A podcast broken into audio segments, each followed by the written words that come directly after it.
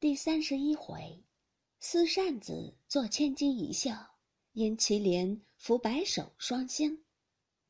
话说袭人见了自己吐的鲜血在地，也就冷了半截，想着往日常听人说，少年吐血，年月不保，纵然命长，终是废人了。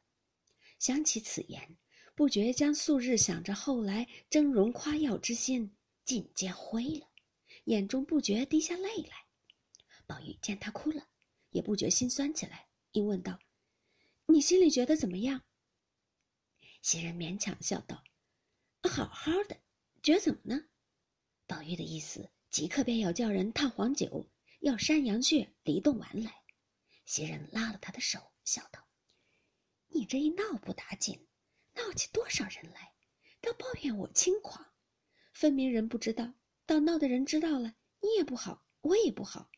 正经明儿你打发小子问问王太医去，弄点子药吃吃就好了。人不知鬼不觉的，可不好。宝玉听了有理，也只得罢了，向岸上斟了茶来，给袭人漱了口。袭人知宝玉心内是不安稳的，但要不叫他服侍，他又必不依，二则定要惊动别人，不如由他去吧。因此只在榻上。由宝玉去服侍。一交五更，宝玉也顾不得梳洗，忙穿衣出来，将王继仁叫来，亲自劝问。王继仁问其缘故，不过是伤损，便说了个丸药的名字，怎么服怎么敷。宝玉记了，回原一方调治，不在话下。这日正是端阳佳节，普爱簪门，虎符戏毕。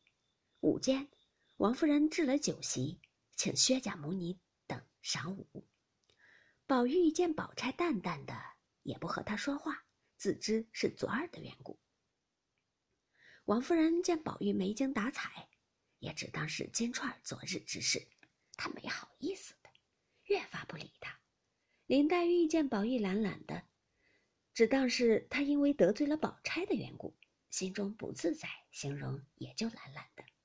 凤姐昨日晚间，王夫人就告诉了她宝玉金钏的事，知道王夫人不自在，自己如何敢说笑，也就随着王夫人的气色行事，更觉淡淡的。贾迎春姊妹见众人无意思，也都无意思了，因此大家坐了一坐就散了。林黛玉天性喜散不喜聚，她想的也有个道理，她说：“人有聚就有散。”聚时欢喜，到散时岂不清冷？既清冷则生伤感，所以不如倒是不聚的好。比如那花开时令人爱慕，谢时则增惆怅，所以倒是不开的好。故此，人以为喜之时，他反以为悲。那宝玉的情形，只愿常聚，生怕一时散了天悲；那花只愿常开，生怕一时谢了没趣儿。即到言散花谢，虽有万种悲伤，也就无可如何了。因此，今日之言，大家无幸散了。林黛玉倒不觉得，倒是宝玉心中闷闷不乐，回至自己房中长吁短叹。偏生晴雯上来换衣服，不妨又把扇子失了手，跌在地下，将谷子跌折。宝玉因叹道。蠢材，蠢材！将来怎么样？明日你自己当家立事儿，难道也是这么顾前不顾后的？晴雯冷笑着：“二爷近来气大的很，行动就给脸子瞧。前儿连袭人都打了，今儿又来寻我们的不是。要踢要打，凭爷去；就是跌了扇子，也是平常的事儿。现时连那么样的玻璃缸、玛瑙碗，不知弄坏了多少。”也没见个大气儿，这会子一把扇子就这么着了，何苦来？要嫌我们就打发我们，再挑好的使，好离好散的，倒不好。宝玉听了这些话，气得浑身乱颤，应说道：“你不用忙，将来有散的日子。”袭人在那边早已听见，忙赶过来向宝玉道：“好好的，又怎么了？”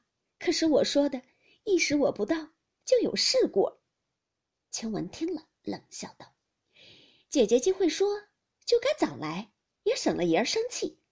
自古以来，就是你一个人服侍爷的，我们原没服侍过，因为你服侍的好，昨日才挨心窝脚。